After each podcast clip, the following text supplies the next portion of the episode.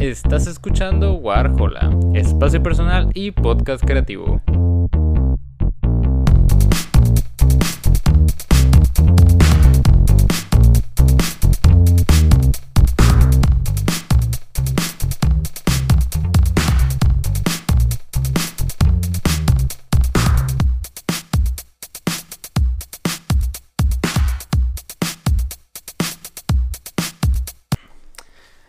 Buenas a todos, bienvenidos a un nuevo episodio de Warhola y estoy increíblemente emocionado y gustoso de estar grabando este episodio en mi natal eh, Tepic Nayarit porque en esta ocasión estamos con un ilustrador justamente también de aquí y pues eh, sin más que decir, Gibran Turón con nosotros, ¿cómo estás Gibran? ¿Cómo te encuentras? ¿Qué tal? Buenas tardes Tepic, buenas noches eh, Islandia, eh, buenas tardes Ciudad de México. Bien, bien, estamos bien aquí pasando un poquito las fiestas decembrinas Sí. a gusto.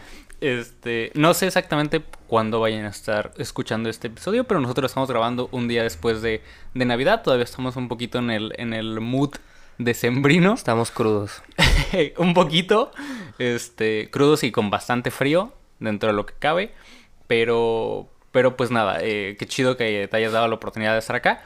Y sobre todo de encontrarte, como digo, en, en un estado que compartimos, al menos en, de nacimiento. En mi ¿no? lindo Nayarit. Estoy tu- un poco mormado por si escuchan la voz un poco diferente. eh, estoy un poquito enfermo, pero bien, aquí andamos. Este, pues bueno, para empezar, eh, como comentaba, pues tú eres ilustrador, estás dentro de- del panorama de la ilustración y quisiera saber justamente cómo es que empezaste tú eh, dentro de este ámbito. Leí por ahí que es algo que desde niño te ha gustado, que siempre has estado como muy metido dentro de, de las artes, pero, pero quisiera que me lo contaras tú directamente. Am, a mí, sí, pues como dices, sí, desde chico he dibujado. O sea, siempre me ha gustado mucho dibujar y afortunadamente en mis círculos de amigos cercanos también les gustaba mucho eso. Y yo creo que, o sea, como en un principio pensaba que el dibujo era lo que me gustaba, pero no sabía qué hacer con eso. Pero ahora pienso que lo que me gusta de eso es como la parte creativa. Entonces también eso, en o sea, como en una temporada más reciente, pues eh, se ha tratado un poquito como de materializar los dibujos y no solamente hacerlos, sino como llevarlos a cabo, eh, no sé, en la calle, en cerámica, en, en otros productos. También hago como, pues le- la famosilla merch que le dicen la merca, eh, camisetas, stickers, como cositas que, que la gente puede comprar. Y, pero siempre tuve la inquietud, como que para mí fue algo chido o importante el dibujo porque me ayudó a socializar con la gente.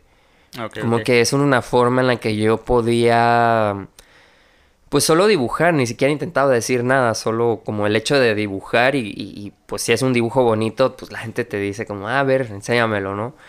Y me gusta contar un poco el chiste de que mi primera exposición pues fue cuando me sacaron de tercero de primaria para visitar los salones de sexto para enseñar un dibujo que había hecho del ave fénix de los caballeros del zodiaco. Ajá. Y se me hace chistoso porque es como, o, o sea, como para mí eso representaba, ¿sabes? Como Sí. conocer gente o justo sí he conocido mucha gente a partir de eso. Y también para mí ha sido eso una, una cosa impactante de, un, de dibujar, pues como que no me imaginaría yo que, fun- que así funcionaría. Sí, sí, sí. Y incluso leí por ahí que fuiste bastante autodidacta, que realmente, al menos al inicio, quizás no te formaste de esta manera. ¿Y cómo fue? O sea, pasar de, de simplemente tener el interés a, como tú dices, materializar las cosas. Yo creo que conforme pasó, pasaba el tiempo, tomaba una forma diferente y al principio sí era una cosa como solo un hobby, como decir, ay, pues me gusta dibujar, me gusta hacer cositas creativas, siempre hacía tarjetas para mis papás, para mis hermanos o cosas así, ¿sabes? Y después, em, justo cuando tenía que entrar como a la carrera, pensé que eso podía ser importante, ¿no? Como estudiar algo que tuviera que ver con el dibujo. Yo tenía una mis concepción de o una concepción equivocada de eso realmente o sea como que yo pensaba que en la carrera me iban a ayudar a resolver eso y no no fue así para nada fue de hecho o sea como que todo el tiempo que casi todo el tiempo que estuve estudiando dejé de dibujar o sea como que mm, como que las cosas no apuntaban a eso sabes como que apuntaban a otra cosa como el uso de la tecnología este, como cambios nuevos, cambios de cambios dentro del programa de, la carrera, ¿sabes? Como dejamos de hacer cosas así como, como transformar materiales y nos dedicamos más como a conceptualizar. Entonces, mm, mm, como que, digo, cuento esto porque hacia donde voy es como, para contestar esto que dices, que en qué momento decidí como hacer que eso fuera real, en el momento en el que mm, me di cuenta que podía hacer más cosas con mis dibujos en un plano comercial. Sí, sí, sí. O sea, como empezar a, vender mis dibujos. Em, yo me acuerdo que esto tiene que ver un poco con un proyecto que tengo que se llama Dolor Local, que empezamos un par de amigos y yo em, hace ocho años, en el 2015, en mayo, en Guadalajara y era un. Respondía a esto, o sea, si yo te cuento la historia sí, es que no tenía dinero para pagar mi renta, ¿sabes? O sea, y yo estaba, yo incluso estaba hasta pensando, yo ya viví en Ciudad de México, yo estudié en Guadalajara ocho años y después viví en Ciudad de México, vivo ahí actualmente. Y en ese momento pues no me iba tan bien ni en mi trabajo, ni tenía idea de esto. Entonces, pero sí, siempre lo hice, ¿sabes? Nunca dejé de dibujar, como que para mí era solo algo que me, o sea, me sosegaba. Entonces, en un momento dije, bueno, ¿y qué voy a hacer para pagar la renta, para regresar a México? Porque estaba como en peligro eso incluso, ¿sabes? Como decir, bueno, pues ya mejor me regreso a Tepic o a Guadalajara a conseguir un trabajo. Entonces decidí hacer esto, em, hacer un bazar, simplemente juntar gente que ni siquiera conocía tanta gente que quisiera vender cosas, ¿sabes? Como que poco a poco fuimos encontrando, mi amiga y yo, mi amiga Lucila Rodarte, que le mando un saludísimo. Out. Es súper es una gran ceramista, es una gran artista, ella es increíble y, y, nos hemos acompañado todo este tiempo en eso, ¿sabes? Como nos hemos ayudado a, mira, deberías hacer eso, intenta esto, o qué piensas de esto. Entonces, eso es bien importante, siempre tener a alguien con quien terapear estas cosas, ¿no? Como hablar de ellas, porque la verdad es que la creatividad es muy difícil, muy poca gente entiende eso de la cuestión creativa, como muchos lo ven como una especie de caos incluso, al que no quieren meterse, ¿no? Y sin embargo, pues la creatividad puede cambiar muchas cosas que están pasando a tu alrededor, ¿no? O sea, si, si, si, lo, si actúas de esa forma, de, la, de una forma creativa, supongo. Entonces, pues dijimos, vamos a hacer un bazar y conseguimos un lugar y hacemos ahí unas, así vendemos cosas, ponemos musiquilla y ya, y, mucha de la gente que llegó al bazar ni siquiera se conocían, nunca se habían visto, entonces también fue como, ahorita está muy chido pensar que muchos de, muchos artistas de esa época siguen trabajando juntos o siguen colaborando. Como que esa, ese momento en el que se cruzaron todos fue algo importante como sin querer, ¿sabes? sin, pensar que eso era. No Solo, era la, intención. No era la intención, era como, pues vengan a vender y aquí vamos a estar y todo. Y, nos fue súper bien. Yo me sorprendí muchísimo, o sea, como junté lo de mi renta, me, regresé, junté un dinero para regresarme y todo y pensé como, órale, o sea, como eso está ahí, ¿sabes? Solamente no le he puesto atención suficiente porque yo trabajaba mucho en una oficina de creatividad, justo como estaba muy chistoso porque yo estaba paralelamente haciendo según creatividad, que en las agencias de publicidad así se les llama al área en la que generan las ideas para hacer eh, campañas de publicidad o campañas de, eh, de marketing, básicamente, ¿no? Sí. Entonces yo generaba esas ideas y las ejecutaba un poco con el diseño gráfico, pero en el fondo yo odiaba eso. O sea, como que decía, esto no tiene nada de creativo, está súper... Eh, Porque es algo que al final de cuentas está estructurado, ¿no? Es, es, un proceso... Responde a muchas... Ajá, sí, sí, sí. Lineamientos de otras personas, no tiene nada que ver contigo, tú solamente estás como haciendo una especie de problema matemático. Sí, sí, sí. Y digo, si hay una forma de compararlo, para mí podría ser así. No, no existe esta parte en la que te apasiona y sí me apasioné mucho tiempo y sí llegué a, o sea, llegaba de verdad a estar ahí 24 horas trabajando adentro y salía una hora a bañarme y la siguiente hora iba a presentar eso y todo así crudo y todo como, sabes, como temblando y así como, mm, pues muy mal, ¿no? y luego yo decía como, ¿qué pasaría si dedicara esta misma energía o fuerza a otra cosa, a otra cosa que tuviera que ver realmente conmigo? Estaría, o sea, yo soñaba con eso, o sea, como decía, qué loco sería eso, poder hacerlo de verdad.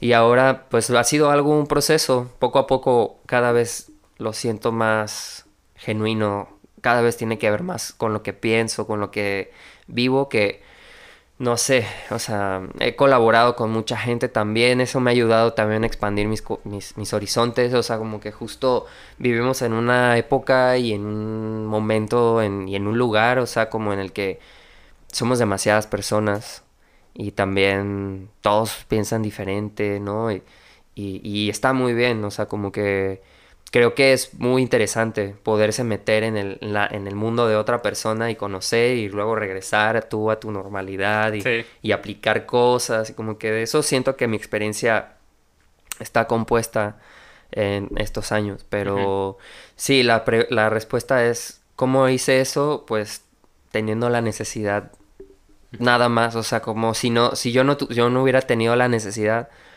¿sabes? Todavía tal vez tendría un trabajo. Sí, pero justamente mi, mi inquietud va a esto. ¿Por qué al momento de tener la situación de necesidad recurriste al arte? O sea, ¿por qué no te enfocaste únicamente, por ejemplo, en tu trabajo de oficina? O dijiste, de aquí salgo, pero ¿por qué esa, esa inquietud de si algo me va a sacar adelante, va a ser mis dibujos, va a ser lo que estoy haciendo o va a ser el hecho de colaborar con más personas que a final de cuentas están dentro de esto?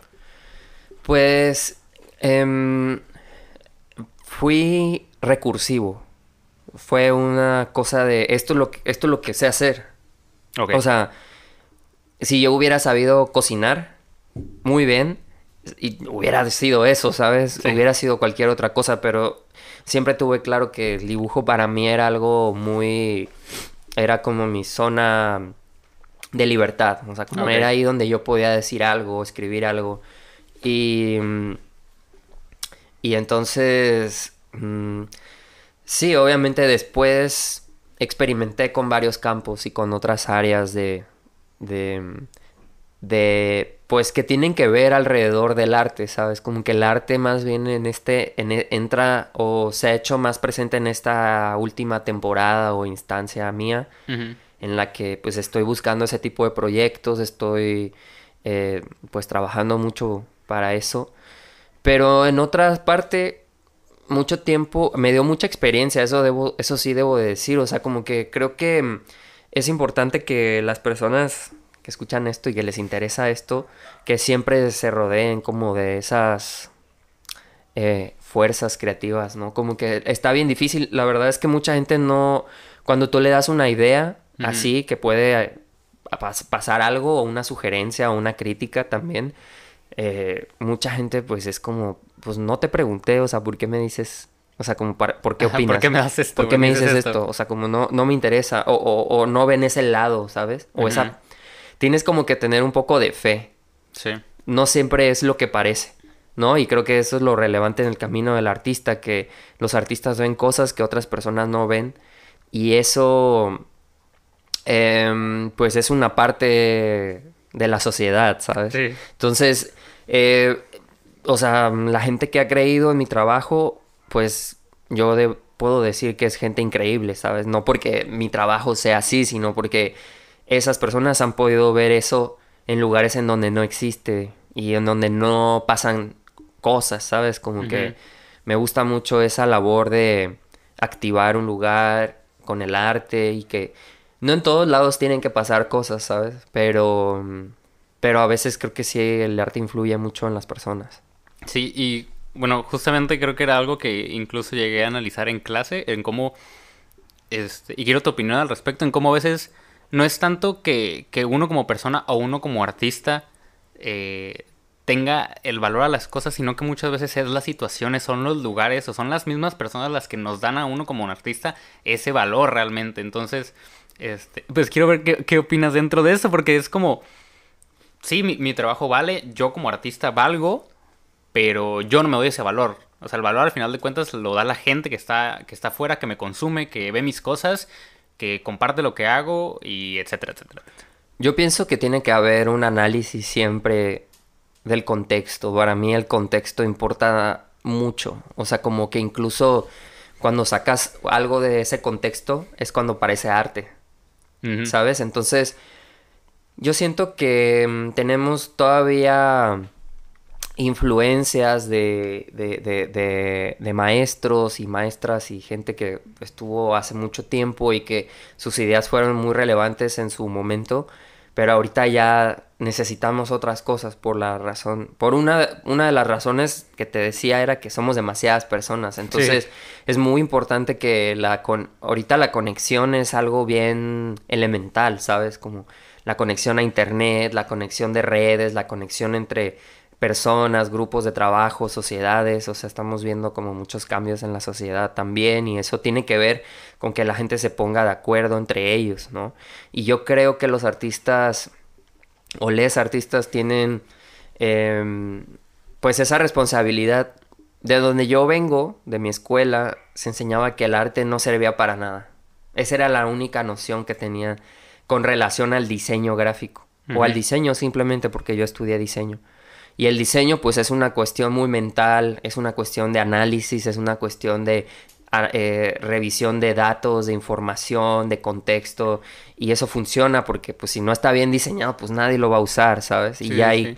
cada vez carreras más específicas en eso.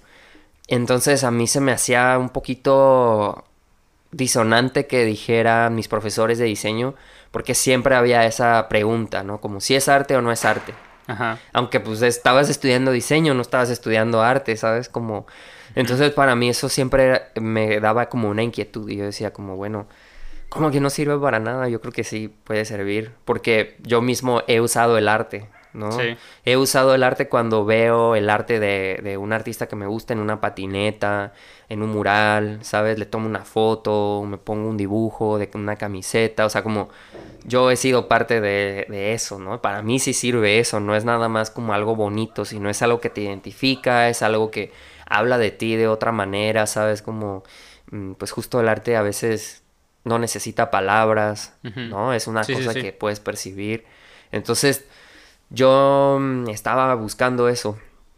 Siempre estuve buscando eso y pues, em, pues me pegué con eso. O sea, me obsesioné con, con, con, con también producir arte, no solo consumir y, y- y comprar arte y, y verla, sino porque me gustaba mucho, siempre me gustó mucho ir a museos, siempre me gustó mucho ir a galerías, ir a eventos o espacios culturales, ¿no? Donde pudiera yo ver algo que no conocía, o sea, como incluso aquí en Tepic, yo tuve esa influencia aquí en Tepic, ¿sabes? Como em, está, mm, o sea, puede ser, a lo mejor aquí no había museos de arte contemporáneo como hay en otras ciudades, Sí. pero yo llegué a ver em, concursos de skate o comprar tablas de skate y, y- y ropa y cosas por el estilo. Mm, mi, mi imaginario estaba lleno de esas cosas y yo buscaba también alimentarlo más, así que mm, iba como a ver esas expos, iba a ver esos artistas, hacía como esos viajes, yo como que me clavaba mucho con eso y lo consumía, ¿sabes? Como desesperadamente yo creo Sí. que lo consumía. Y, y eso para mí me daba a mí algo, o sea, yo siempre estaba tripeando eso. Yo siempre, o sea, he crecido como, como una persona solitaria también, entonces tengo mucho tiempo para reflexionar o lo busco. Y entonces, o lo buscaba desde siempre, como que me gustaba escribir y dibujar, entonces, pues no sé, en un punto tienes que hacer algo con todo eso. Sí. O sea, como si ya lo tienes, Sí, sería eh, un desperdicio, sí, ¿sabes? justo, si yo justo, dijera, justo. ¿para qué quiero eso? Así como todos estos años que he ido a, a museos, que he dibujado, pues yo desperdiciaría y creo que a veces mucha gente busca esos encuentros como, ¿sabes? Como em, de hacer algo trascendental o algo que los impacte, ¿no? Sí. Y, y pues a veces se puede con el arte, a veces se puede con, no sé, este, con las pinturas y con los murales, pero yo también creo que existen otros, otros lugares en donde se pelean esas batallas, ¿no? Como puede ser la cocina. Hace poquito conocí a un señor que tapizaba ataúdes. Ah, ok, ok. Y me gustaba porque me, me escucharlo me decía que estaba muy apasionado, que eso lo tranquilizaba mucho. Oh. Yo creo que no es solamente por ver la parte terapéutica del arte, sino porque creo que las condiciones que genera esos momentos son muy positivos para las personas, ¿no? Como esa tranquilidad o, o tener la mente relajada en otra cosa, ¿no? Yo creo que mm, eso es una de mis teorías que tengo ahorita como en práctica o como algo que abarca mi trabajo, tiene que ver mucho con la con el estudio del ocio. O sea, como el uso del ocio, ¿no? Sí, sí, sí. Y no el uso del ocio como si fuera un espacio vacío que hay que ocupar, sino más bien que es un espacio en donde, eh, pues, yo lo he analizado mucho en Ciudad de México porque pienso que allá ven el ocio de una forma muy positiva y muy activa. Ellos, la las personas que están en Ciudad de México, por decir algo de mi experiencia, pues los domingos es un gran día para, estar en la ciudad, ¿sabes? Como la gente sale a bailar, la gente sale a cocinar en la calle, compran cosas en el tianguis, o sea, hay como un gran ambiente, ¿sabes? Como de, de, buena onda, porque todo el mundo está descansando y nadie está como trabajando, ¿no? Y en el tráfico. Sí, con esa noción mental de que tengo, tengo que ir, no, tengo que es el día que, todos se desconectan. Y yo... Eh, pues la verdad es que al principio yo no tenía esos días para desconectarme, ¿sabes? Más bien yo los buscaba como en la madrugada cuando regresaba de trabajar. Ok. Y ahí podía hacer esas cosas como bien clavadas. Pero luego sí, en los días libres que tenía, me iba a dibujar, me iba como solo a hacer eso. Como los aprovechaba. Entonces, lo que hacia donde voy un poco es que el ocio esconde deseos deseos muy profundos de cada quien, ¿no? Como hay gente que, habemos gente que, digo, en mi caso tal vez no, porque estudié algo afín a lo que terminé haciendo, pero hay gente que no puede ser así, ¿sabes? Que estudia medicina y su pasión es cortar el pelo. Ajá, sí, sí, sí, o totalmente Cocinar galletas, ¿no? Entonces eso, a mí eso se me hace, digo, obviamente en el sistema de producción en el que vivimos, si tenemos siete días, seis son para el trabajo y uno para descansar, mm, a mí me parece que es muy poco tiempo. Sí, no. La gente necesita más tiempo para, para estar tranquilos, para pensar. Y esas cosas también, últimamente hay muchos estudios que, son, que indican que es muy positivo hacerlo así, ¿sabes? En lugar de pensar que todo el tiempo tenemos que estar haciendo algo para justificar nuestra existencia a través del dinero, a través de las posiciones, a través de los trabajos. Yo no creo en eso, ¿sabes? Como yo creo que la gente debería tener, poder tener el espacio y la libertad de hacer lo que más les guste hacer en sus ratos libres, ¿sabes? Que hacen otras cosas totalmente, o sea, como hay gentes que viven vidas aparte de su trabajo, que incluso viven en otras ciudades, pero su trabajo está en otra y tienen que hacer ese viaje todos los días, ¿sabes? Como Em, y luego, pues la verdad es que los trabajos no creo que estén tan chidos, ¿sabes? Como no, no se me hace que valen tanto la pena como para. Sí, como para desperdiciar tu, tiempo de ocio, ¿no? Sí, hay gente que pasa, en otra cosa. pasa tres horas en el camión, así todos los días, y está bien loco eso. O sea, se me hace que es un impacto muy negativo sobre la percepción, sobre la la, el, el bienestar en las personas. Y sobre eso hace, sobre, sobre eso trato de clavarme en, mi investigación, como de, de, encontrar esa... Mm, encontrar esos espacios en cualquier lugar cuando uno pues se los da o los busca, ¿no? Y pues para mí mm, eso tiene también guarda mucha relación con estar en la calle y con pintar en la calle y también con pertenecer al contexto, a investigar dentro del contexto y, poder... Mm, siento que muchas cosas del arte se imponen y hay otras que si los artistas estuvieran como a la mano de la sociedad, o se acercaran un poco más a la sociedad, creo que sería mucho más positivo. Y eso intento también hacer con eso, como me gusta poder entablar una conversación con alguien en la calle o poder pintar en la calle para mí es lo más, lo más chido. Es como dibujar en la calle, pintar un mural o hacer algo en la calle.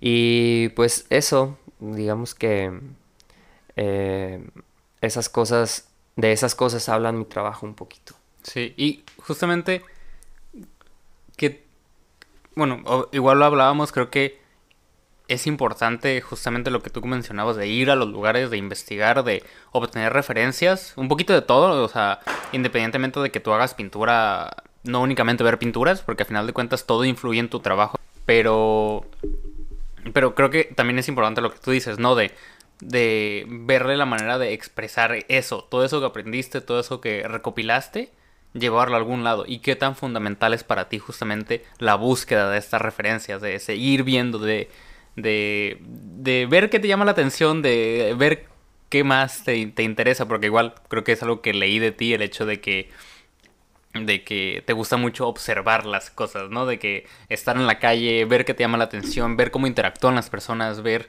cosas simplemente. Me gusta mucho, yo me di cuenta un poquito como sin querer queriendo que estaba eh, pasaba mucho tiempo en la calle. O sea, como... ¿Inconscientemente o conscientemente? no, conscientemente, o sea, en principio sí era un escape. O sea, yo no quería estar en mi casa. Ok, ok. Nunca, o sea, yo para mí... Yo prefería estar en la calle patinando con mis amigos porque en mi casa había muchos conflictos, entonces no era un ambiente que a mí me gustara. Así que trataba de pasar mucho tiempo y se me quedó un poco. Y luego ya pues trabajando pues igual, o sea, estás trabajando, comes en la calle, trabajas, comes en la calle, te vas a tu casa a dormir y otra vez empieza en repetición. Y yo me acuerdo que estábamos, estábamos, este, digamos que, yo me acuerdo que pasaba mucho tiempo en, justo en el camión. Ajá. Y yo venía como viendo las cosas que pasaban y algunas tomaba fotos. Y luego, con la llegada del Instagram, mm, empecé como a subir esas fotos que yo veía luego. Y a la gente le parecían como muy graciosas. Y empecé como a hacer una... pues no compilación, sino solo yo podía ver esas cosas de repente como las buscaba un poco como de la gente que nunca visto, que no sabe de lo que estoy hablando, Tal cual son rótulos. A mí me gustan ah, mucho los rótulos. Justamente te iba a preguntar si recordabas qué era lo que fotografiabas. Sí, eran como al principio me gustaba ver como cosas que alguien ponía en la calle, se me hacían chistosas. Ajá, sí. Y ya mm, luego que las subía, la gente las comentaba y así. Y eso lo hice como cuatro años. Ok. Y ya como al cuarto año había gente que me decía como deberías de publicar algo con eso, como que está, está curioso, ¿no? Y mm, luego en mi reflexión, o sea, como esas fotos se convirtieron en un archivo que después yo empecé a dibujar. Ok, ok. O sea, como esas fotos ya me servían a mí para algo. Sí, como una referencia. Referencia directa, más que nada. Sí, exacto. Como yo decía, quiero ver, quiero dibujar un sombrero y buscaba un sombrero. Ok, o sea, te servía en cierto sentido como una. ¿Cómo decirlo? Como un, compilado de, de pues tal cual de referencia, es que no sé cómo decirlo, como un cómo cómo representar algo. Ah, aquí lo tengo. Era como tu pues justo un compilado de cosas, de objetos, de todo. Sí, para mí al principio es que está chistoso porque de repente esa idea paralela de dibujar con la de ver cosas en la calle se cruzó. se cruzaron esas dos ideas en un momento. Como yo solo lo hacía porque pues interactuaba socialmente en la red y jajaja, jijiji. Y luego decía, ay, voy a dibujar esto porque está chistoso, ¿no? Porque me gustó, me dio risa. A mí me gusta mucho el humor. Entonces, pues mm, eso, e, eso de repente se empezó a convertir. Ya no estaba yo solamente registrando los rótulos de la calle, sino la gente que interactuaba en la calle, eh, los carros, la música. Además de esto yo empecé también a escribir, no solo a dibujar, sino que también escribía ideas en mis cuadernos y eso también complementa los dibujos y también la, la imagen y texto completan para una imagen para mí, ¿no? Sí. Entonces, em, yo como que después de mucho tiempo yo lo empecé a ver cada vez más obvio, ¿sabes? Como, entonces ya ahorita mi proyecto del que empecé a hablar ahorita, que habla sobre el ocio, em, se llama La vagancia de salud. Ok, ok. Y empezó como un fanzine de referencias fotográficas de la calle.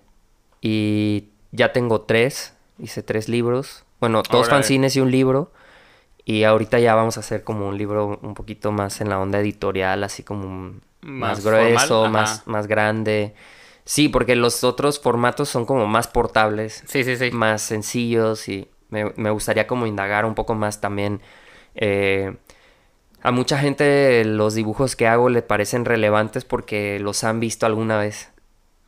Todo el mundo ha visto alguna vez alguno de los dibujos Sí. o de los personajes del dibujo en la calle. Sí, incluso inconscientemente. O sea, creo que eso es algo también bastante, bastante curioso de tu trabajo. Creo que muchas veces, aun cuando ni siquiera te des cuenta o estés consciente de que es una obra de Gibran Turón, la, la- la ves. Y, y justamente, o sea, yo te conocí por un mural que, que habías hecho aquí en The Peak. Y, y justo eso, estás un poquito en todas partes. Sí, pues mm, debo decir que tengo también una especie de desorden. Ok. La gente también luego piensa que que solo hago muchas cosas y eso está muy bien, pero yo estoy trabajando mucho porque tengo como una, una especie de, de desorden, trabajo demasiado y me gusta mucho como estar activo siempre, o sea, como que mi mente no puede estar Quieta. quieta y eso a mucha gente le da risa y se le hace chido y dice, ay, qué padre, ya quisiera ser así, pero es como no sé, ¿sabes? No, Sí, o está- sea, en no algún momento chido, es- quisieras es una, ajá, es una cosa que he venido trabajando con el tiempo y he tratado como de ubicar cada cosa en su lugar, pero mm, para mí mm, producir arte y hacer algo creativo me da mucha noción de la realidad. O sea, como yo necesito eso también para vivir. No ok, solo.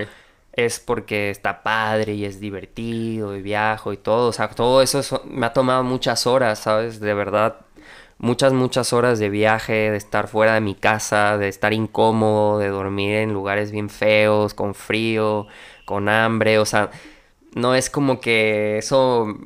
No vivo en la villa de Donkey Kong, ¿sabes? Como Sí, todos sí. divertidos, tomando cocos y jugando y así, pues no, o sea, como... Sí, creo que también es en parte eh, algo que hablaba con otra persona, no recuerdo quién, el hecho de que tú, tú como espectador, tú como consumidor de arte, únicamente ves la obra, únicamente ves el resultado final y no ves todo, todo el, el, el trayecto de composición o, todo el, el- lo complicado que hubo detrás de ese proyecto, ¿no? Inc- incluso, eh, supongo que en tu caso es más complicado por todo el, el desarrollo que, por ejemplo, conlleva un mural, la ubicación, todo, todo, todo. Entonces es eso, ¿no? O sea, tú como espectador ves lo que ya está hecho y te da una noción quizás errónea de cómo se, cómo se construyen las cosas. Sí, hay muchas cosas que en el camino tuviste que pelearte con alguien o alguien te regañó, o alguien llegó y estaba bien chistoso porque muchas cosas que han pasado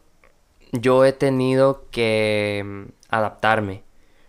O sea, no es solo como que solo soy un artista y lo hago y ya, sino yo tengo que llegar a mediar un poco la situación, ¿sabes? Como mostrar eh, pues mis cuadernos, mis dibujos, convencer a las personas, hablar con ellos, eh, que me conozcan, o sea, y eso toma tiempo, eso no es como de un día para otro, Sí. ¿sabes? Y también esa es una idea que no, pues no es errónea, sino solo no se ve, porque es imposible, ¿no? Porque pues, una- no tengo una GoPro en la cabeza y la gente puede ver qué hago, pero también mucho de esto, los primeros tres o cuatro años, yo le tuve que meter dinero.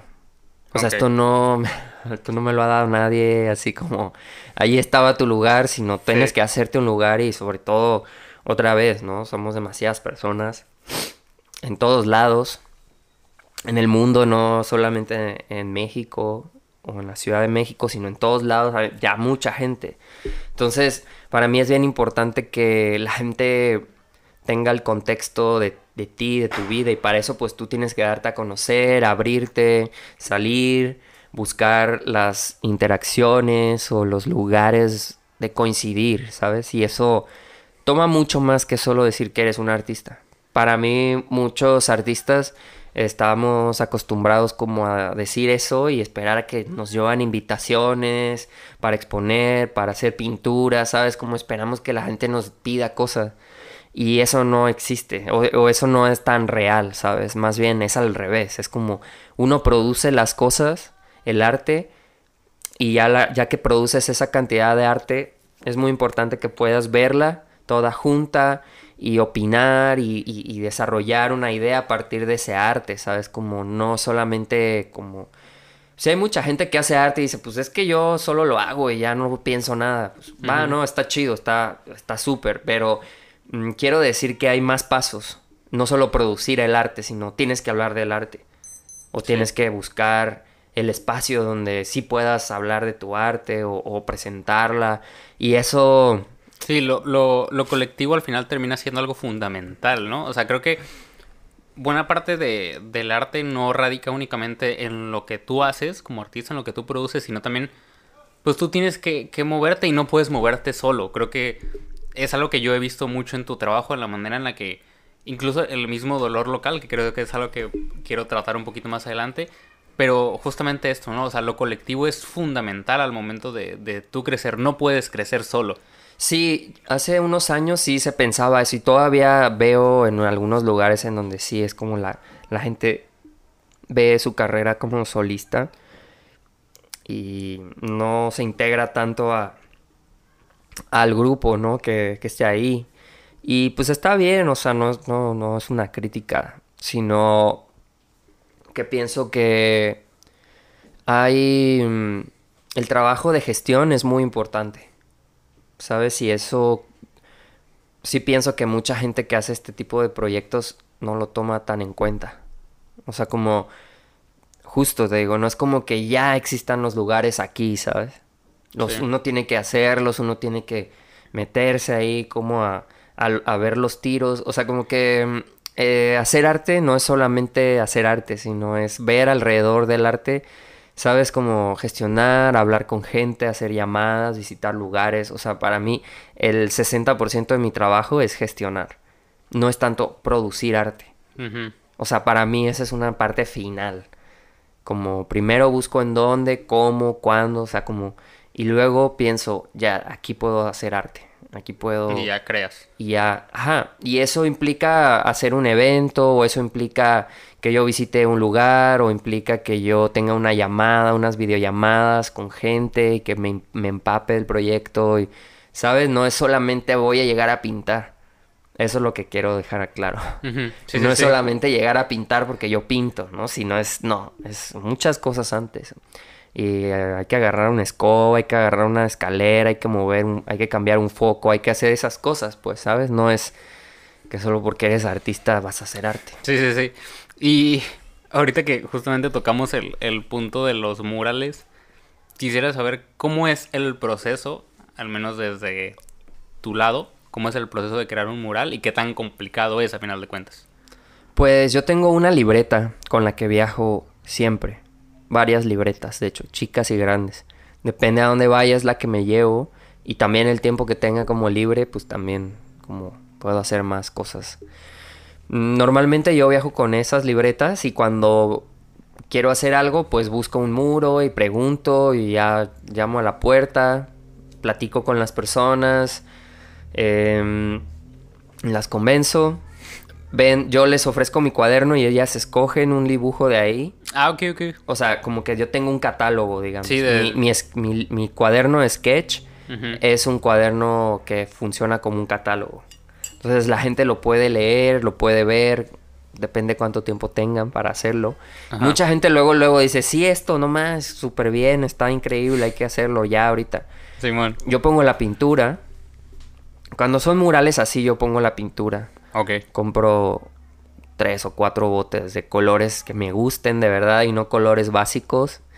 O sea, y eso también creo que le da un, un giro al- a lo que pintes. Sí. Y luego pues ya lo pinto. Yo normalmente, pues si son esos murales así, pues me tomo un día y medio en Ah, pintar. No, no puedo tomarme yo más tiempo porque no me lo están pagando.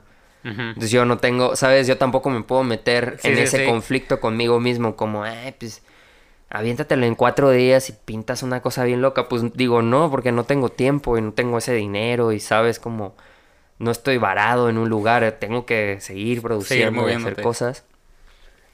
Pero cuando alguien quiere comprarme un mural o, o que pinte en un festival o en una cosa así, pues ya normalmente ellos te mandan un tema, yo hago unos bocetos, que es un poco el mismo proceso, pero en, desacomo- en, en otro orden, Ajá, ¿sabes? sí, Solo es diferente.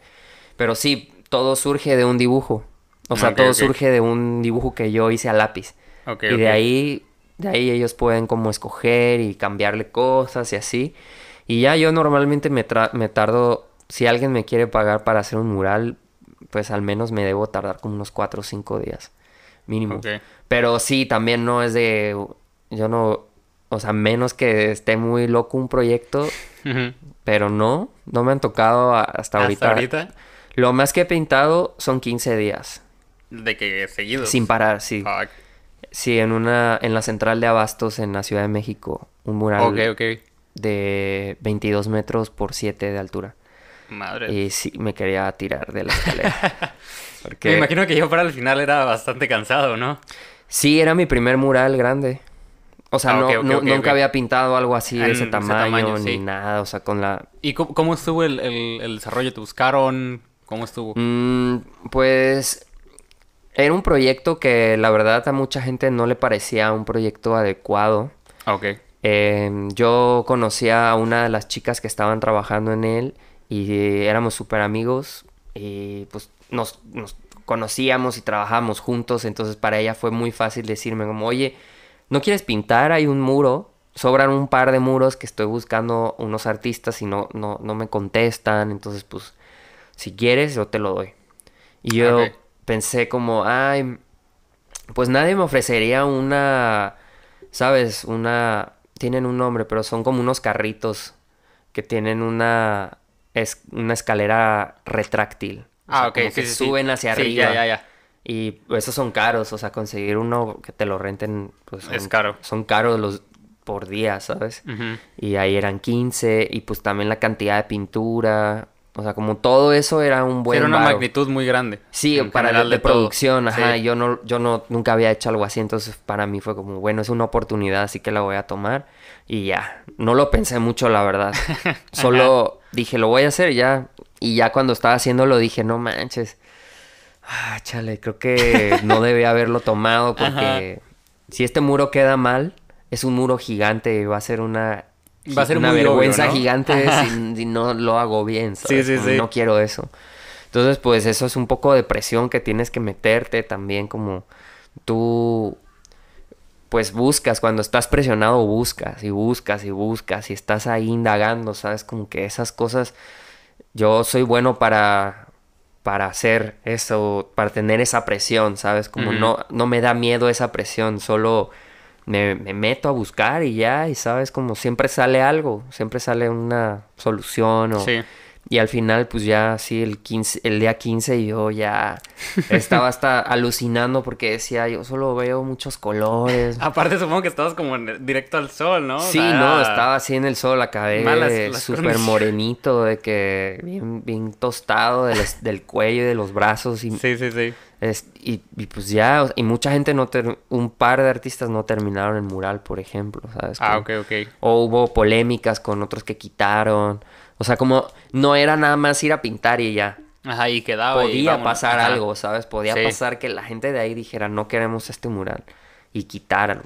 Entonces, para mí era algo bien serio y bien importante eso, pues, ¿no? Así que, pues ya, me, me clavé en eso y, y a partir de eso, pues he desarrollado ya como un proceso, porque también, y también un, una crítica sobre eso, ¿sabes? Como yo no, yo no pienso, por ejemplo, que yo pueda llegar y solo tapar un muro y pintarlo de blanco para pintar encima de eso, ¿sabes? Para Ajá. mí tiene que ver mucho ya lo que hay ahí, yo lo puedo usar también, ¿sabes? Como que es un proceso más orgánico y no es tan eh, impositivo, como decir, aquí, Sí. aquí va el arte y ahí les va el arte y ya estuvo, ¿no? Sino es como, Ok, ok. como para mí tiene que haber varios puntos de, de Sí, corre- también- ta- correspondencia. También involucrarte, ¿no? A final de cuentas, o sea, no simplemente como tú dices, llegar, hago y vámonos. Sí, si pintara ilegal, pues sí, no hay bronca. Yo Ajá, pinto sí. lo que quiera y está bien, pero yo no tengo, yo, para mí eso es un proceso diferente. Para mí yo sí tengo que ver, estar ahí en el día y pues si estoy en el día, pues me van a ver, ¿sabes? Y así que yo tengo que decir algo y tengo que estar listo. O sea, como no es una cosa nomás ahí yo llegar y pintar. Sí. O sea, como que yo tengo que buscar, yo también estar bien ahí mientras lo estoy haciendo. Sí, sí, sí. Y yo tengo la noción de que muchos artistas somos de esta manera. Y quisiera saber qué valor le das a esto. El hacer, pero no pensar tanto. O sea, no quedarte en ese limbo mental de que lo hago, no lo hago. Simplemente hacerlo y después vemos. Yo creo que sí está bien, bien, muy bien llegar a ese estado en el que solo tienes que hacerlo, pero creo que es muy, eh, no siempre es así, ¿sabes? Y justo Es, es, es como riesgoso. También tengo esa idea. Es bastante riesgoso. O sea, no puedes no, simplemente... hay unas, depende también, o sea, es que yo he estado como en varios momentos de mi trabajo en los que no dibujo nada y pienso un chorro y cuando llego ya estoy como listo. Ok. Y hay veces que pinto o hago cosas y no salen como me gustan. Entonces, sabes, no siempre es así. Pero hay otras veces, y aquí voy un poco hacia lo que dices. Me acuerdo una vez que estuve en un curso intensivo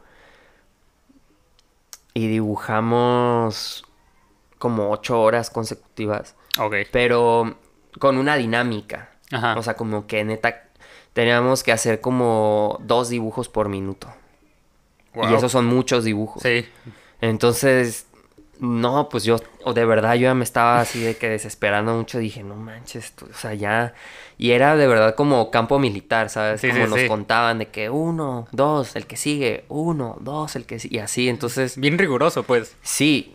Obviamente, cuando acabé ese curso, yo podía dibujar lo que sea. Sí, sí, sí. O sea, salía siendo un maestro. Dije, órale, pues ya sé lo que es dibujar y sentarse Sí. y tener paciencia, porque también hay mucha gente que no tiene paciencia, no se tiene paciencia de estar muchas horas Sí. sentado, sin comer, o sabes, como no es un tampoco, no sé, como, Tan matado, no sé. creo que es un poco matado, yo sí pensaría que es matado, o sea, como Sí, yo sí, sí.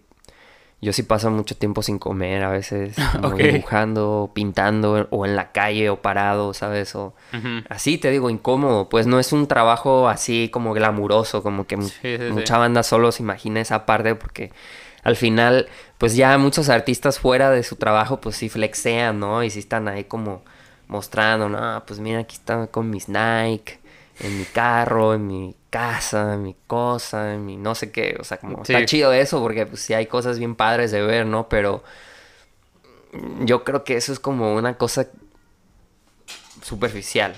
o sea, creo que detrás hay otra cosa que tal vez no tenga mucho que ver porque es un proceso difícil y es Sí. un trabajo físico y estar en la calle.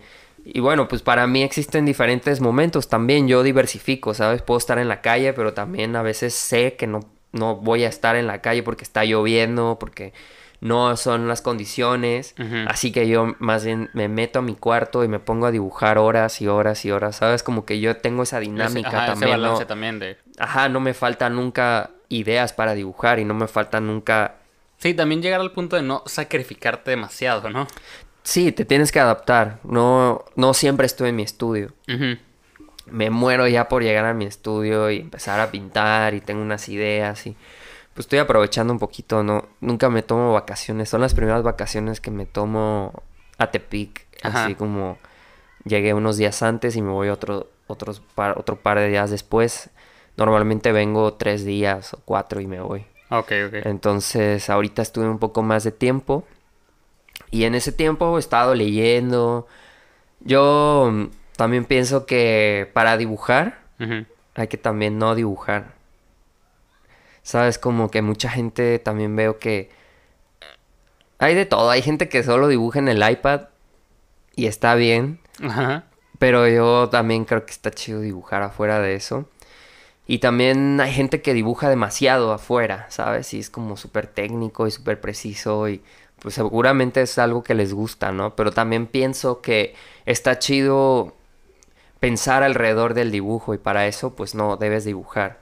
Es solo reflexionar, ¿sabes? Como si eso que estás haciendo te, te gusta o qué no te gusta o qué le puedes quitar o qué le puedes hacer. Eh, normalmente este trabajo también lo hago con otros amigos, otros amigos. Yo los invito a mi estudio y, les pido que vean lo que estoy haciendo y que me den sus comentarios. Y platicar, ¿sabes? Como tirar, tripear, o sea, así como uno luego tripea de la música que le gusta con la gente con la que puedes platicar eso, pues también pienso que puedes hacer eso con tu arte y también generar un acercamiento diferente y no solo lo que tú piensas, ¿no?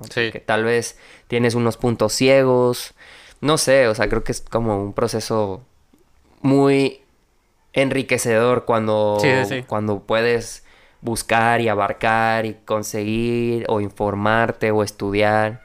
Y al final eso fue lo que hice con Dolor Local. O sea, para mí Dolor Local se convirtió como en un proyecto piloto y es casi como una agencia de dirección creativa artística. Sí.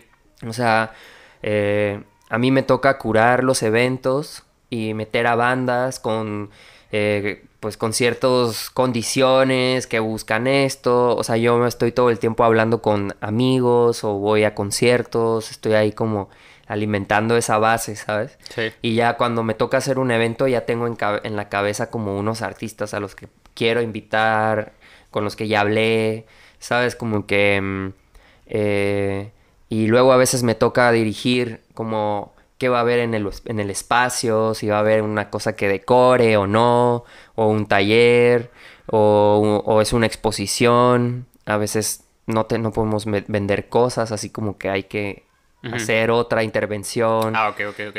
Y eso yo siento que he estado invirtiendo en mí. Y eso también creo que es importante entenderlo. Si a alguien le interesa todo esto de lo que estamos hablando, pues tienes que... Eh, al final tienes que estudiar algo. Esa es tu carrera. Te vas a dedicar a pintar, te vas a dedicar a cocinar, te vas a dedicar a correr carros. Pues tienes que indagar en eso, ¿sabes? Como investigar, investigar. Y hay gente que se mete a la escuela y hay gente que, como yo, pues no. Yo no, yo no vi esto en una escuela. Yo tuve que invertir mi dinero. Lo que yo hubiera invertido en una escuela, lo invertí en mí. En, en, en tener un presupuesto para hacer un evento, para pagarle a bandas, para conseguir un equipo de sonido, conseguir un espacio donde vender, donde exponer, ¿sabes? Como todo eso cuesta dinero, no puedo esperar que alguien me lo dé porque soy un artista y tengo necesidades. Sí. Sino es porque yo decidí incidir en eso y decir, no hay, pues que haya, ¿no? Y, y eso primero me sirve a mí y luego también le sirve a alguien más. Entonces, eh, pues no sé, supongo que es un proceso que se va retroalimentando, creo, como tanto el arte que hago como los eventos que produzco tienen una relación de ir y venir. Sí, sí, sí. Y justamente me gusta mucho la frase, me encanta la frase. Si le duele, haga algo al respecto. Y creo que va muy dirigido a eso, ¿no? De quitarte esa espinita de, de quiero hacer, quiero, quiero moverme, quiero hacer cosas.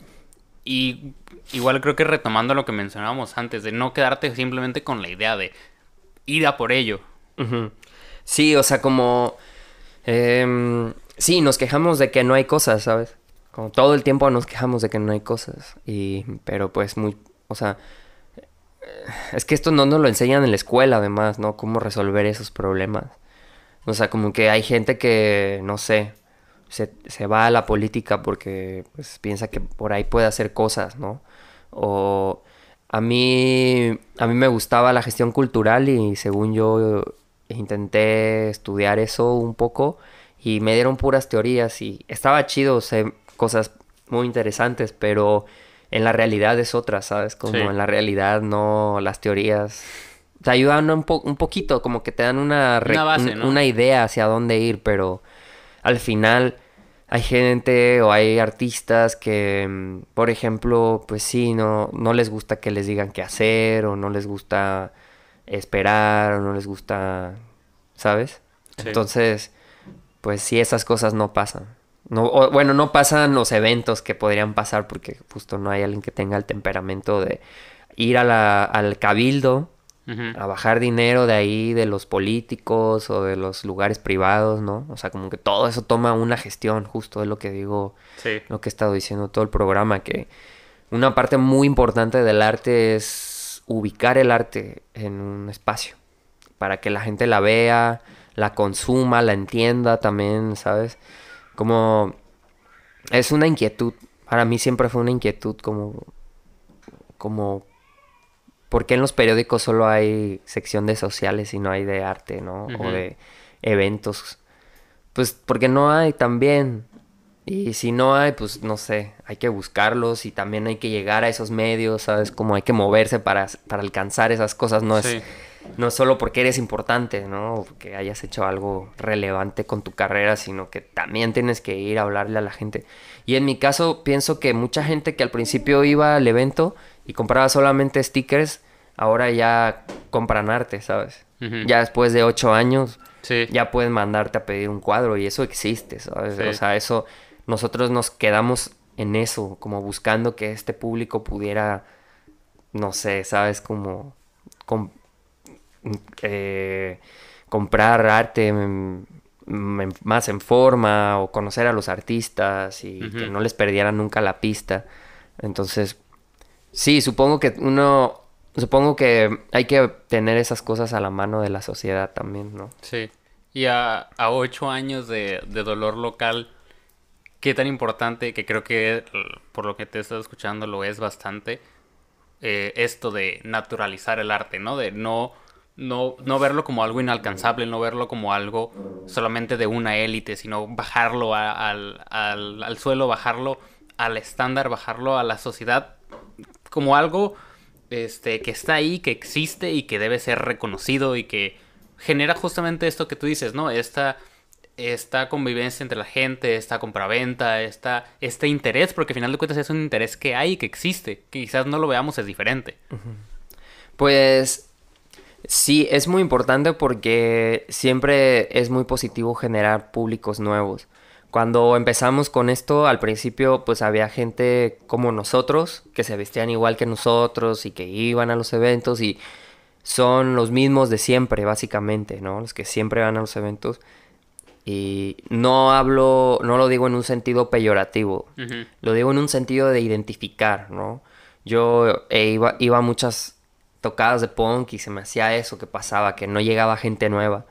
Entonces, pues ¿por qué no llega gente nueva? Digo, pues seguramente es porque no les interesa y está bien, pero en mi caso, pues a mí sí me interesa que un público más amplio conozca mi trabajo y no solamente como los conocedores, sino que esto yo siempre he pensado en mi mamá, ¿sabes? Como para mí es una fuente, como si mi mamá no le entiende, tengo que trabajar para que le entienda y sé que más personas lo van a entender sí me importa, ¿sabes? No es como que hago las cosas y, ya. Y espero que la gente lo entienda. Ajá, y pues hay suerte, sino yo hago un esfuerzo también para acercarlo a la gente y hablar de eso y que tengan ellos algo en lo que se puedan reflejar e identificar. Siento que mm, hemos sido como mm, un poco como víctimas del consumismo y consumimos cosas que no nos pertenecen o que no tienen nada que ver con nosotros. Creo que cada vez menos, porque ya hay una noción de lo local también en, en, las personas que no había hace ocho años, ¿sabes? Antes no, la gente no sabía ni siquiera cómo contactar a un ilustrador ni para qué servían, ¿sabes? Ahorita ya vemos que hay un boom en la ilustración y que cada vez hay más ilustradores y haciendo cosas más locas y cosas chidas y en la calle, ¿sabes? Ya uno puede ver una ilustración en un libro, en un, en un panfleto, y eso no existía antes. O sea, lo, ese lugar lo ocupaba el diseño gráfico. Sí. Como yo, yo hacía eso, ¿sabes? Sí, sí, sí. Entonces, me da gusto que ahora ya no haya tanto diseño gráfico porque se me hacía medio chafa lo que hacía la gente, ¿sabes? Las agencias y eso no me gustaba, se me hacía como como incluso como prefabricado, ¿no? Sí, totalmente, o sea, como esas cosas ya creo que a cada vez menos a la gente le importa tener un logo, por ejemplo, que era como algo que en, mis tiempos era súper socorrido, como te hablaban para pedirte un logo y ahora ya no, ahora ya te piden una ilustración. Es más claro, como, comunica con más gente, ¿sabes? Como que... Tiene más alma incluso. No sé, o sea, no sé si eso... O sea, sí, sí, de alguna manera sí, un aura, ¿no? No es como un alma, sino como una, una, una aura ahí. Pero mm, yo creo que está muy bien. Yo pienso, yo pensaba mucho como dar a conocer palabras incluso o lenguaje que yo utilizo para que la gente lo pueda entender también y lo puedan asimilar y puedan hablar de ello. Para mí eso es bien importante, que la gente se articule de, mi trabajo, por eso es importante que yo les explique, que yo les diga o enseñe y no solo espere que ellos lo interpreten y ya el trabajo está hecho, ¿no? Para mí tiene que ser si entendemos lo mismo. Y yo todo el tiempo estoy checando eso con la gente que está a mi alrededor, con mis amigos, con el público. Y, y está bien, a mí me interesa que usen mi arte, ¿sabes? O sea, que usen mi arte para identificarse o explicar un sentimiento o explicar una idea o querer decir algo, ¿sabes? Para mí mi arte es como si fueran monografías, ¿no? O sea, como imágenes y atrás quien sepa el contexto lo puede hablar, puede hablar de eso y puede darlo a entender y comunicar. Ok, ok. Entonces, sí, creo que eso tiene también mucho que ver con mi trabajo. Sí, aparte, algo que yo he notado es que creo que alguna vez igual lo leí de ti, el hecho de que te gusta mucho expresar situaciones cotidianas. Creo que lo, lo, lo escribí aquí como lo, lo cotidiano descontextualizado, ¿no? Es el hecho de que tomar, tomar situaciones, tomar escenarios y plasmarlos. Y que son cosas que uno ve al día a, al día a día, el hecho de que tú lo bajes, incluso pues como tú lo mencionabas, el ponerle un, texto, el darle otro significado, incluso darle un valor a algo que eh, siempre tomamos como algo mundano, como algo cotidiano, da, da todavía ese mayor acercamiento a la gente, ¿no? Como ver diferente las cosas que ves a diario. Sí, es que mm, creo que mm, existe esta mm, noción de que afuera está mejor, ¿no? Y de que en otros lados está mejor y, y luego pues no sé, para mí más bien es un ecosistema. O sea, para mucha gente pues yo creo que a mucha gente de aquí no le interesaría irse a vivir a Ciudad de México, por ejemplo. Y entiendo. Yo extraño mucho vivir en Tepic y como esto, o sea, como la cercanía, la comida, la frescura, como el, las montañas, los cerros, todas estas cosas yo las extraño muy cabrón. Y mm, eh, siento que... Mm, uno podría perderse tal vez como en una ciudad como Ciudad de México y ya pues eh, hay muchas cosas pasando increíbles, ¿no? O sea, como cinco cosas en un mismo día, ¿no? Y en diferentes lugares. Pero también creo que pues, creo que esa es como una dualidad. Como que creo que esas cosas están bien, pero no, yo no podría vivir así todos los días, porque acabaría cansado. Sí. Entonces, me gusta pensar en, cuando regreso, pues como disfrutar un poco eso y como hablar de eso, porque también eso es parte de mi vida. Yo, pues no sé, sabes, como hay muchas cosas de que, como que en el arte el mundo es como muy glamuroso tal vez, pero para mí no, o sea, para mí implica otras cosas, pues para mí implica comer, comer pescado con las manos, para mí implica como tomar cerveza, hablar con mi mamá, ¿sabes? Como no estoy tratando de compartir filosofía muy pesada a través de mi arte, sino más bien sé que todos o muchas personas o la mayoría de las personas que han salido a la calle alguna vez han visto un dibujo, una, una referencia, ¿no? Sí. Entonces, más bien es como verla de otra manera. Porque además, un chorro de cosas que dibujo después están bien fácil de ver, ¿sabes? Solo nadie se ha fijado en ese momento. Entonces, yo creo que mm, eso tiene que ver con la experiencia estética. Cómo una persona compone su experiencia estética alrededor del día. Em, y no necesariamente porque se pasa arte, ¿no? O sea, es una persona muy creativa, sino todos tenemos una forma de hacer las cosas, una intención de hacer las cosas, ¿no? O sea, como cómo cocinar y por qué es importante cocinar o cosas así se me hace que son bien, bien valiosas. Y, y también, o sea, como que eso te justo genera un contrapeso con todas las imágenes espectaculares de las que nos estamos perdiendo en este momento, ¿sabes? Por no vivir en un lugar así súper extremo. Entonces, Mm, no sé, supongo que es una especie de romantización también y como, como reinterpretación de, de esas cosas. Sí. Como solo, a veces solo les cambia una palabra o solo les cambia un elemento y ya dicen otra cosa, pero eso pues tiene mucho de reflexión, ¿sabes? Como a mí me gusta mucho observar y pasar el tiempo viendo cosas que creo que a mucha gente le desesperarían, como de que, no, ¿cómo haces eso? Y yo, pues, me encanta, ¿sabes? Como yo solo me gusta caminar, me gusta salir, tomar fotos, luego me siento, las veo, hago notas, escribo sobre eso y salgo a tomar más fotos y busco también como cosas que yo pueda disfrutar, ¿sabes? Como no todos son como te digo, no me interesa llegar a este punto en el que demostrar que la vida es espectacular, sino todo lo contrario, para mí hay otras cosas afuera que valen mucho la pena, que a veces cuando estoy allá en Ciudad de México hablando con amigos y así como que les cuento de cosas que son de aquí y, nunca en su vida han escuchado y para mí son bien sencillas, ¿no?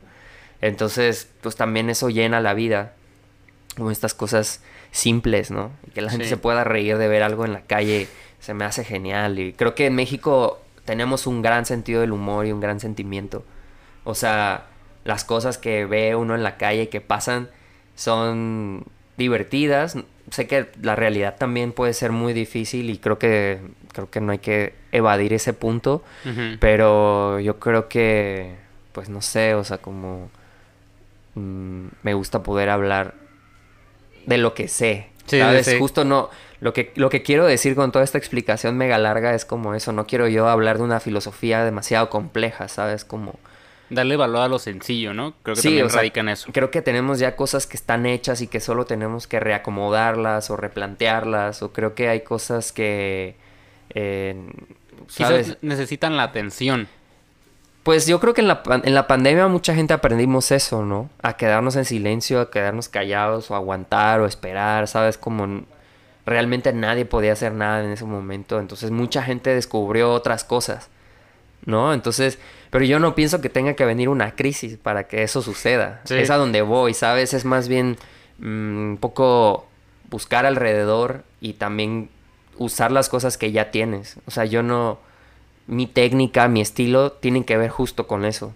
O sea, yo nunca llegué a utilizar tecnología súper cabrona para dibujar, ¿sabes? Yo solo dibujo en mi cuaderno, le tomo una foto, le pongo un filtro que yo diseñé y la coloreo y ya está, ya hay un dibujo, ¿sabes? Yo no tengo, yo no tenía dinero para comprar una Intic, una tablet gigante y dibujar sobre ella y animar mis dibujos, ni tampoco tenía el tiempo de hacerlo, entonces yo tuve que reflexionar y ver mis medios y juntarlos y hacerlo más efectivo, ¿sabes? Más aprovechar mi, mejor mi tiempo. Hacer lo que puedes con lo que tienes, ¿no? Exactamente, creo que eso es súper básico porque mucha gente sí espera como no puedo hasta que tenga la gran computadora o no puedo hasta que tenga... Y, es que es eso, es justamente eso y lo he escuchado de tanta gente, es que no es, eh, no son los medios, eres tú. Sí, es como esa es la, ahí entra la creatividad, ahí tú te pones como a pensar, ¿qué podría hacer con esto? Tengo tres cosas. Y, y neta hay gente que lo hace súper bien con tres cosas, ¿sabes?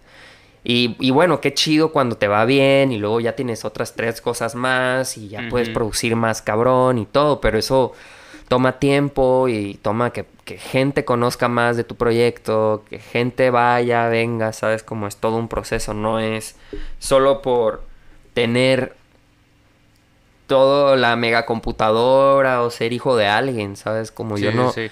En México nadie sabe quién soy.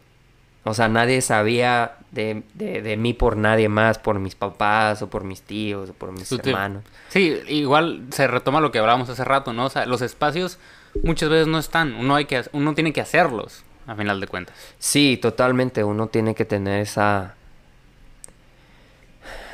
Pues. exponerse a eso, ¿no? Sí. O sea, como a. a cambiarlos y a lo que toque, porque a veces son. a veces pierdes. No siempre ganas, ¿sabes? No siempre te dan una beca o no siempre te dan dinero, no siempre... O sea, los primeros tres años yo solo perdía dinero. Y luego lo dejé de ver así. Como yo decía, chale, ya perdí 15 mil pesos. O sea, no tengo 15 mil pesos ahora. Uf, no debía haber hecho un evento. Era lo primero que yo pensaba. Y luego era... "Ah, Pero quiero hacer otro, ¿sabes? Como sí me gusta. Sí. Me- hay unas cosas que me gustan que están chidas, pero no sé si tenga sentido. Y ya, sin pensarlo, lo volví a hacer. Invertía dinero en otro evento y otra vez. Y así, neta, me di tantos golpes con eso. O sea, ¿sabes? No fue una cosa que siempre fue positiva, sino Sí. que se tenía que... Que tenía que pasar, muchas cosas tenían que pasar, aunque fueran mal, para que viniera una cosa chida después. Como uno de mis eventos más caóticos creo que fue una vez que fui a Veracruz, a Córdoba, y trajimos unos artistas de Nueva York, Ok. eh, unos amigos gestores de allá de Córdoba querían invitar y hacer esta gestión, y ya pues yo tenía unos contactos por ahí, empezamos a hacerlo y todo bien. Pero era bien difícil porque era llevar artistas de un lugar a otro, de Ciudad de México a Córdoba. Y en Córdoba, pues la verdad es que no hay tanta gente como público, ¿sabes? Ok. Entonces, pues fue un poco difícil, pero fue toda una cosa épica, o sea, pero muy chida también, o sea, como mucha gente como que entró, muchos artistas entraron como en la, en, en- en la mentalidad de, bueno, pues ya estamos aquí, hay que hacer todo lo que te- queramos hacer y, y pasarla bien, simplemente, ¿no? Sí. Y luego vemos qué pasa. Y así, mucha gente se topó, cotorrearon, nos la pasamos increíble, o sea, nos pusimos una muy buena fiesta, eh, nos conocimos, muchos artistas como en ese momento, ¿sabes? Porque no nos topábamos, muchos hasta algunos tenían rivalidades entre ellos y tuvieron ahí, terminaron bailando, ¿sabes? Como... Sí. Eso está chido. Y luego de ahí me invitaron, a partir de ese evento, una de las chicas que estuvo ahí, que vio el evento, le contó a su jefe que estaba allá en Brooklyn del evento, cómo estuvo, y nos invitaron allá a dar una charla. Ah, ok, ok. Entonces, Wow. ¿sabes? O sea, yo Sí, en sí, ese sí. punto de mi vida, yo me había arrepentido mucho porque yo había sentido que no, no era lo que yo esperaba. Sí. Pero al mismo tiempo fue algo muy positivo y, y me hice grandes amigos. Un saludo a María. Un Heidi. shout out, un shout out. Un shout out a la Heidi que anda por allá en Casa Baltasar. Eh, ¿Sabes? Está... Y ahora, hace poquito regresé, tres años después, y siento como que se renovó otra vez y hay como... eh, estuve ahí pintando para, para hacer un escenario, ¿sabes? Como que se geno- generó un, con- un- un contacto muy positivo y muy chido Sí. y es una amistad y también eso me permitió llegar a otro lugar. Entonces, si uno luego no puede ver hacia adelante, ¿no?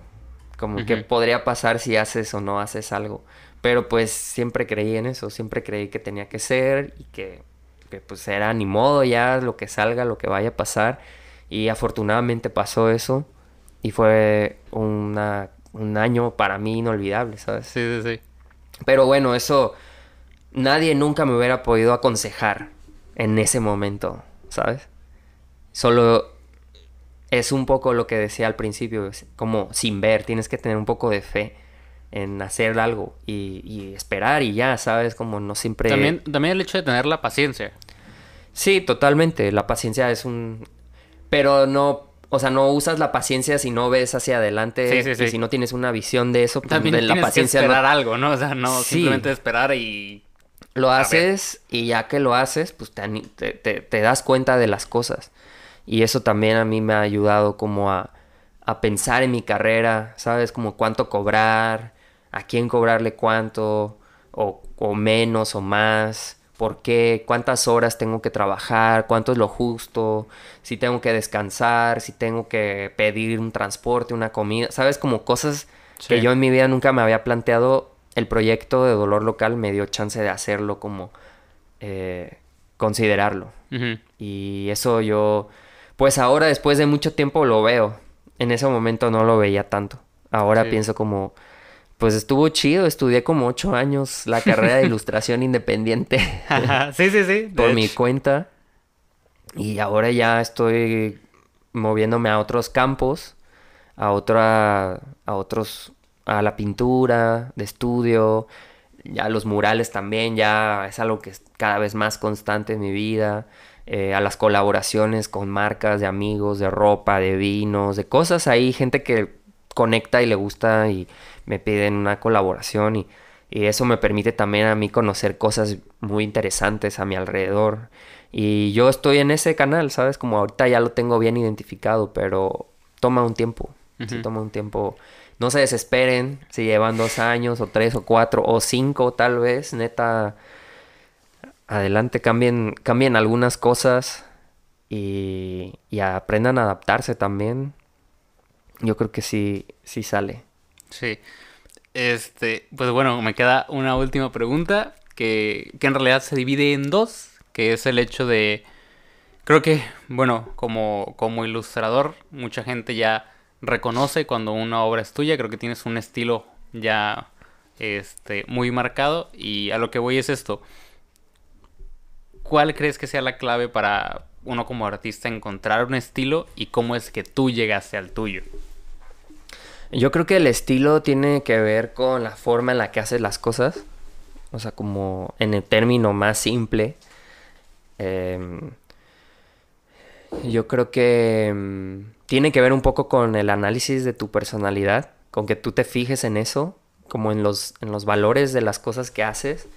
Dices, pues hago cosas por decirte que son felices. No, pues a huevo, yo me identifico con eso. Entonces, pues ya buscas hacer esas cosas felices. Pero pues luego te pasa algo, ¿no? Entonces, pues, ¿cómo le haces cuando ya eres feliz, no? Sí. ¿Cómo vas a hablar de lo otro? Mientras tú encuentres una forma de moverte y de llegar a otros lugares, eso te va a permitir como conocer, tener más experiencia. Y creo que, ¿cómo lo puedo ver yo en comparación con el estilo? Es que creo que uno debe de probar muchas cosas también, como muchos, muchas formas de hacer las cosas.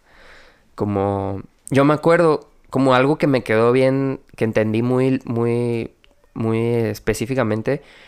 Yo me acuerdo que hacía unos flyers, como en mi estilo, que era un estilo como muy saturado de negro, de blanco y negro. Hacía unos flyers que yo creo que nadie se acuerda porque son muy viejos. Ok.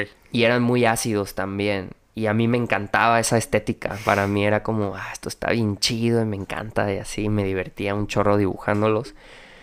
Pero luego me daba cuenta que la gente no conectaba tanto. Ok.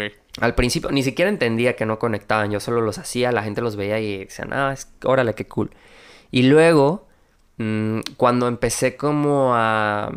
Agarré un trabajo de freelance y eso me permitía tener más tiempo, pero no más tiempo para dibujar, sino más tiempo para viajar. Entonces yo salía a Guadalajara, a Veracruz, me invitaban amigos como a cotorrear allá.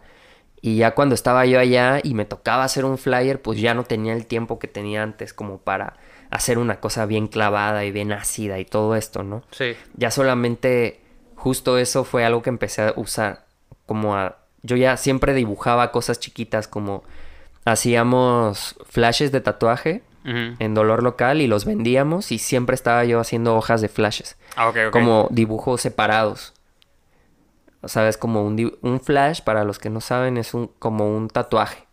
Y es como un dibujo sin contexto, ¿no? Un dibujo simple. Individual. Individual, sí. sin fondo ni nada. Entonces, yo tenía mi cuaderno lleno de flashes. Y pues unos no los usaba y otros sí. Y los que no usaba los empecé a como usar en los flyers.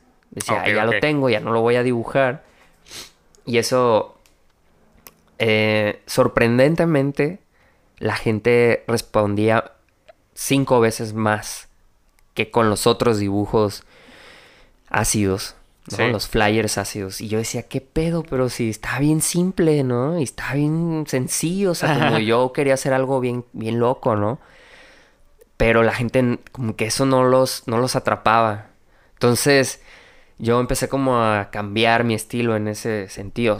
No dejé de hacer esos dibujos ácidos, pero ya no los usaba para, para un flyer, por ejemplo. Decía, estos dibujos los voy a usar para la gente que tenga tiempo de contemplar un dibujo. Porque eso es la razón, ¿sabes? Sí. Que son dibujos bien complicados y, y toman mucho tiempo asimilarlos y pues la gente no tiene ese tiempo cuando está en redes. ¿No? Entonces, pues ya era un dibujo sencillo y eso sí era más fácil. Y si se fijan ahorita y se meten a ver el Instagram de Dolor Local, son súper sencillas las, las, formas y los dibujos y, y tienen que ver un poquito con mi trabajo también. Pero yo encontré la forma de hacerlo rápido, de hacerlo sin invertirle demasiado tiempo. Keep it simple. Sí, ajá, o sea, y hacerlo. Que eso me permitiera seguirlo haciendo. Como que luego a veces nos metemos en camisa de 11 varas, que dicen como las camisas de locos. ¿No? Porque tratamos de que se vea de una forma bien, bien no sé, que vimos ahí en, en las redes, en internet. Y a veces, pues, no necesita tanto eso, ¿no? Como que somos demasiado extra. Entonces, pues así fue como yo un poquito empecé como a desarrollar mi estilo a partir de hacer los dibujos sencillos, de hacerlos rápido, de no clavarme tanto y decir otras cosas con eso también. Y eso me ha llevado como a, a seguir investigando un poco. Pero sí, uno tiene que, uno busca su estilo a partir de que se fija en cómo es mejor para ti, cómo resulta mejor. Yo creo que la, el filtro principal es que lo que, lo que hagas, en la forma en que lo hagas, te permita seguir haciendo y no solo te complique. Porque a veces siento que, te digo, uno se detiene por pensar tanto. Sí. O por, por buscar una manera bien específica de hacerlo. Y pues la verdad es que a veces la vida es bien caprichosa y nunca se dan las cosas así. Yo me he dado unas sacadas de onda porque ya venía yo preparado de una forma y todo y lo tengo que cambiar. Porque en el momento ya no hay cosas que, que me habían prometido, ¿sabes? Ah, estoy hablando yo en este momento como de pintar un mural, por ejemplo, como adaptarme, ¿no? Y también eso me pasa en el diseño, como a veces no tengo tiempo para hacer un flyer súper loco, ¿no? Y pues tengo que resolverlo. Y muchas veces son los flyers más populares que he hecho, ¿sabes? Y que gente me recuerda y dice, güey, yo vi ese flyer y está bien chido. Y yo como, no, si supieras que, o sea, era un dibujito que tenía así en la parte de atrás de mi cuaderno y, y sabes, ni, ni, a mí no me parecía tan relevante, pero luego mucha gente sí, entonces uno tiene que abrirse también a eso, ¿sabes? A que la gente vea todo lo que puedes hacer, desde las cosas más sencillas hasta las más complejas y ver y sondearlo tú también, o sea, como mediarlo, no es nomás pensar que como ya lo haces está súper, sino yo estoy siempre abierto a eso, ¿no? Cómo la gente interactúa con lo que hago y eso me ha permitido también posicionarme dentro de eso.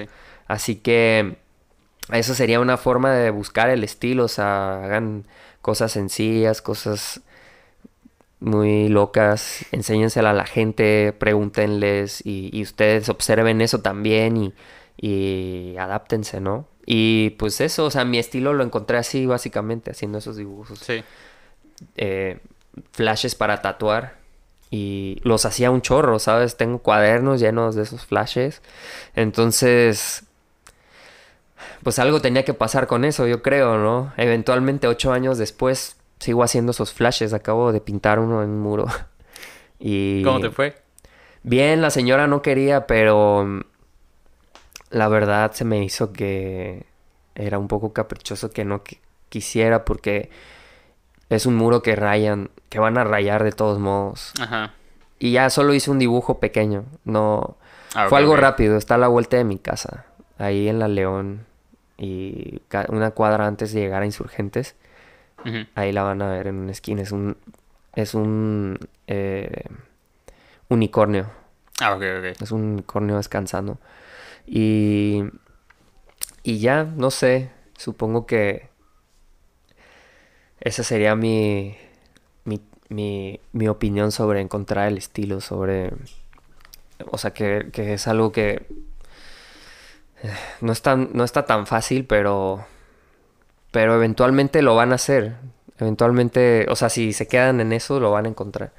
Creo que tiene que ver un poco, no sé si esto ya está de más, pero como el estilo, cómo se viste cada quien, que es algo que toma mucho tiempo. Sí, sí, también. ¿No? O Sí, sea, va- tú va al principio sí. te visten tus papás y andas fajado con el pelo corto y luego ya conoces otros Juárez. estilos y ya te empiezas a locar y luego ya después recapacitas sobre eso que está locado y dices, ay, creo que está ¿Por qué hice demasiado eso?" porque hice eso, ¿no? Entonces Sí. ya, ¿sabes? O sea, como yo creo, y esto creo que tiene un- una relación con una cosa más loca, que es como cómo se crean los estilos artísticos en la historia del arte Ujú. Todos los estilos que conoce, las formas, los ismos que le llaman, surrealismo, dadaísmo, estructuralismo, positivismo, como todas estas formas de hacer las cosas, Sí. responden al anterior. ¿Sabes? Como los, sí, sí, sí, los sí. realistas le tiraban a los románticos, este, y luego los modernos le tiraban a los realistas a- ma- años más adelante, y luego los surrealistas a los modernistas. ¿Sabes? Como todo el tiempo existe es- es como un esta- ciclo, sí. este diálogo, ajá, como yo no pienso que esto deba de ser así, así que voy a hacer lo opuesto. Entonces, eso un poco, ese proceso sucede un poco dentro de nosotros. ¿Sabes? Como la hacemos de una manera y luego la vemos y la criticamos y nos inclinamos a la otra o a algo cerca y seguimos. Y así como un zigzag Sí, vas sí. moviendo. Vas brincando. Sí, exacto. Y eso es muy normal. Eso te va a permitir adaptarte y, y, ¿sabes? Como conocer tu estilo. Y no es solo una línea recta en la que va dándose, sino como que te vas moviendo de un lado a otro. Este, cosas que vas a- que te impactan, ¿no? Hay cosas que ves en la tele o que ves en internet o que conoces o que te suceden y te impactan y eso te tú tienes que trabajar con eso e integrarlo y lo y te permite continuar, eso debe permitirte continuar. Yo me daba cuenta que mis dibujos, los que eran lentos, no me servía tanto porque no dibujaba justo. Me detenía cuando yo tenía un concepto bien, bien complicado en mi cabeza y me tardaba nueve meses en pintar un cuadro y era lo único que hacía, pues decía, chale, pues no está tan chido porque me gustaría seguir haciendo más cosas. Sí. Entonces, tenía, al principio me conflictaba de tener demasiadas cosas abiertas sin hacer, como empezadas. Ajá. Pero luego era como, bueno, me paso de una a otra a otra. Pero siempre tengo que estar dibujando o pintando. Sí. No puedo no hacerlo porque entonces, ¿sabes? No sé. No Sí, creo que tenga sentido. Creo que te vas dando cuenta de que todo va avanzando a final de cuentas. O sea, aun cuando sea intermitente, el hecho de hago esto, pero luego me brinco a esto y lo dejo a medias, pero a final de cuentas todo va avanzando, que creo que es realmente lo importante, que no se quede ahí. Sí, exacto. Tienen que avanzar. Tienen que pensar en eso también. O sea que... mm, ¿Sabes? O sea... Si quieres hacer- si quieres cocinar... digo, vuelvo a los mismos ejemplos, ¿no? Perdón, pero sí, o sea, como...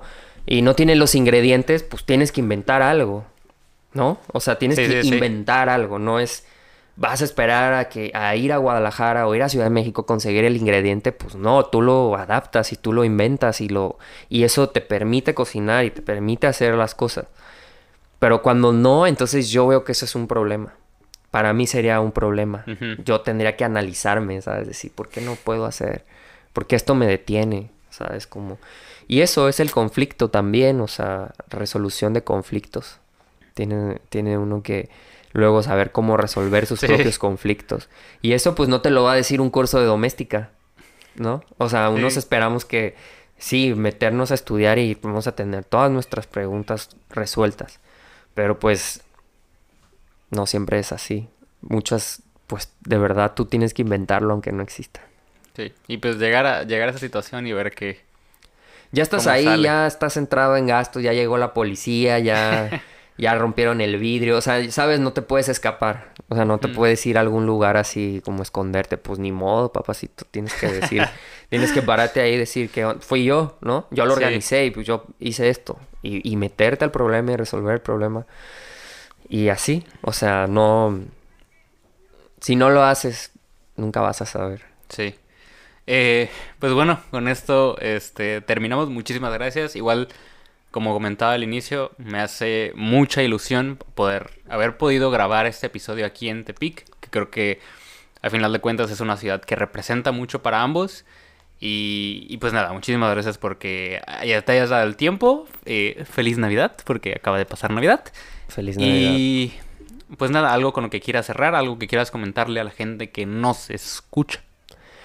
Eh, nada, yo creo que ya les dije un buen de cosas que no sé si espero que no les aburran tanto. Eh, quiero mandarle un saludo a mi novia que me está esperando en el carro. Un shout out. luego se lo voy a pasar este programa. Pero no, realmente me encanta estar aquí en Tepic, me encantaría hacer más cosas, conocer más gente, conectar con más gente. Yo creo que existe una gran, un gran número de gente inquieta por hacer cosas y, desarrollar y comunicar y, me encantaría poder canalizar esas cosas o formar parte de ellas. Así que vamos a ver qué tal el próximo año. Espero que sí pueda ser. Y pues nada, eso. Este, muchas gracias por la invitación, Baruch. Y pues aquí andamos a la orden. Eh, pues bueno, con eso este, terminamos este episodio. Muchas gracias, Gibran, una vez más. Muchas gracias a todos los que escucharon hasta acá. Un episodio algo larguito, pero igual, muchas gracias a todos. Y pues bueno, nos vemos en el siguiente episodio. Chao, chao. Gracias por escuchar este episodio de Warhola. No olvides seguirnos en Instagram como WarholaMX y si el proyecto es de tu agrado y quisieras apoyarlo, también contamos con Patreon. Una vez más, muchas gracias por escuchar y nos vemos en el siguiente episodio. Bye bye.